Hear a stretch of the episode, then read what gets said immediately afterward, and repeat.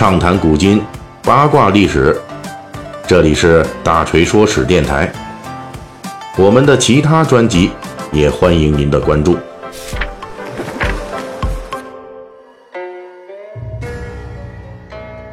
我们大锤的《水浒细节解密》已经从隶属古典小说《水浒传》中出场或者出过名字的历史真实人物，过渡到了小说中出场的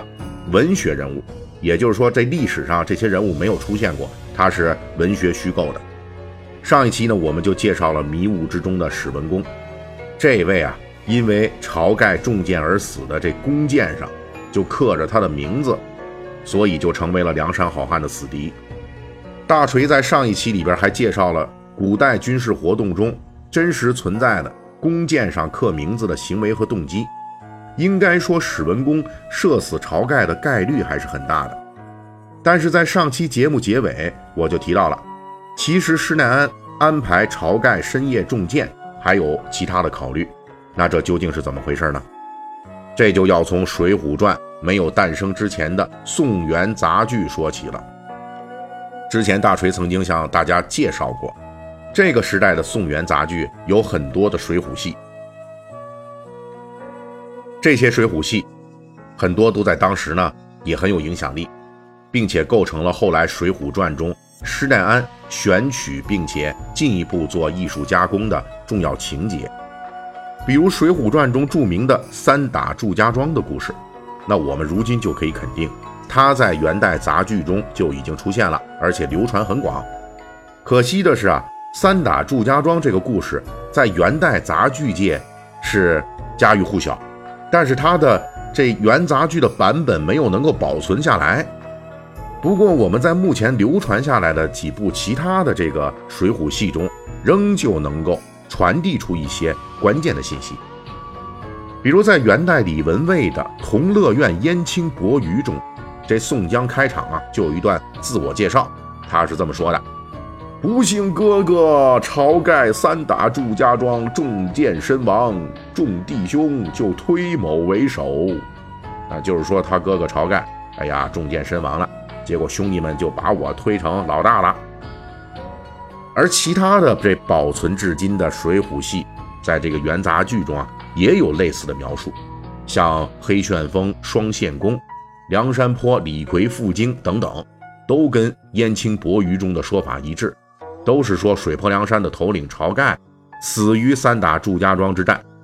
也就是说啊，在元代水浒戏中，我们基本可以确定，这晁盖当过水泊梁山的头领，而且死于三打祝家庄，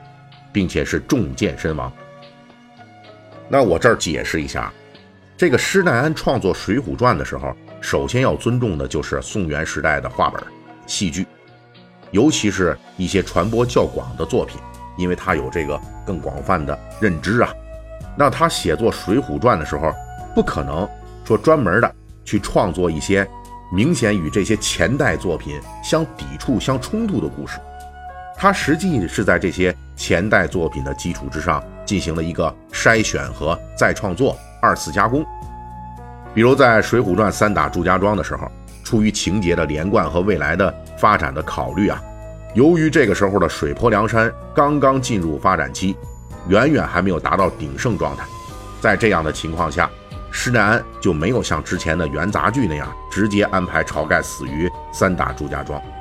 但是他尊重了元杂剧的思路，那就是从三打祝家庄之后，宋江的戏份是越来越重。而晁盖开始逐渐退出了，而到了梁山好汉这规模大致已经形成的时候，施耐庵认为这个时候已经时机成熟了，应该遵照元杂剧的说法，就让晁盖死掉了。虽然已经晚死了一段时间吧，但是对于整个故事并没有干扰。于是他就专门的设置了晁盖攻打曾头市中箭的情节。而且由于原本的元杂剧中交代的就是晁盖中箭而死，并没有特别强调杀晁盖的是谁，所以施耐庵才会特意安排这样的混乱情节。那就是在一场曾头市的黑夜大混战中，不知道哪儿飞来一支夺命毒箭，就把晁盖给射死了。这样可以最大限度的在利用前人的水浒传》的故事的同时，尽量不发生情节上的明显冲突，来减少读者在阅读《水浒传》时候的违和感。啊，就别让大家一听，哎，这怎么跟之前我看这戏不一样呢？啊，不要有这种感觉。比如之前这元杂剧里边的相关内容，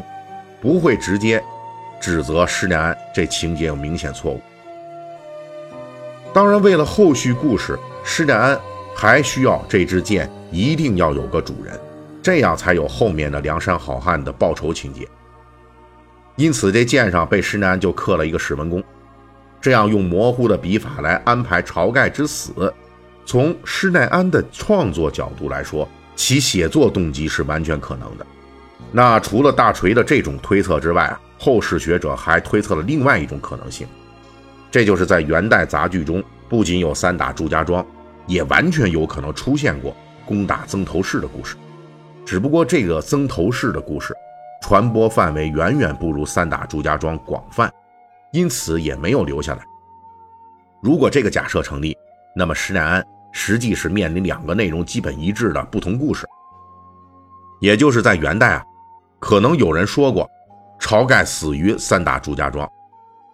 也有人说过晁盖死于曾头市。这时候的施耐庵那就需要进行整合和裁剪了。毕竟在元杂剧时代，那大家各演各的，彼此的杂剧内容有冲突。甚至说，这完全正反人物颠倒的情况也不是没有。各个水浒杂剧也是以彼此平行的方式各自流传了下去。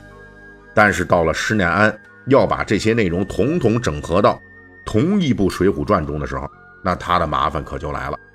那毕竟晁盖只是一个人啊，他不能死两次啊。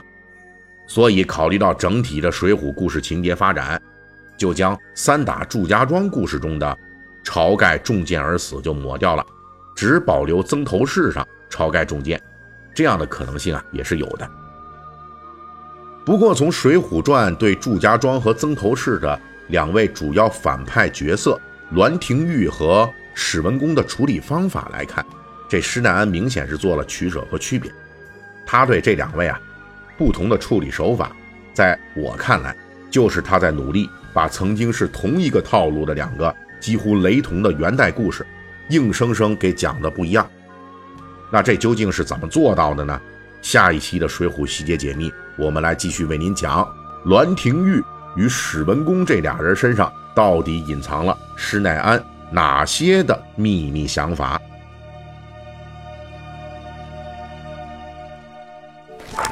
本期大锤就跟您聊到这儿，喜欢听您可以给我打个赏。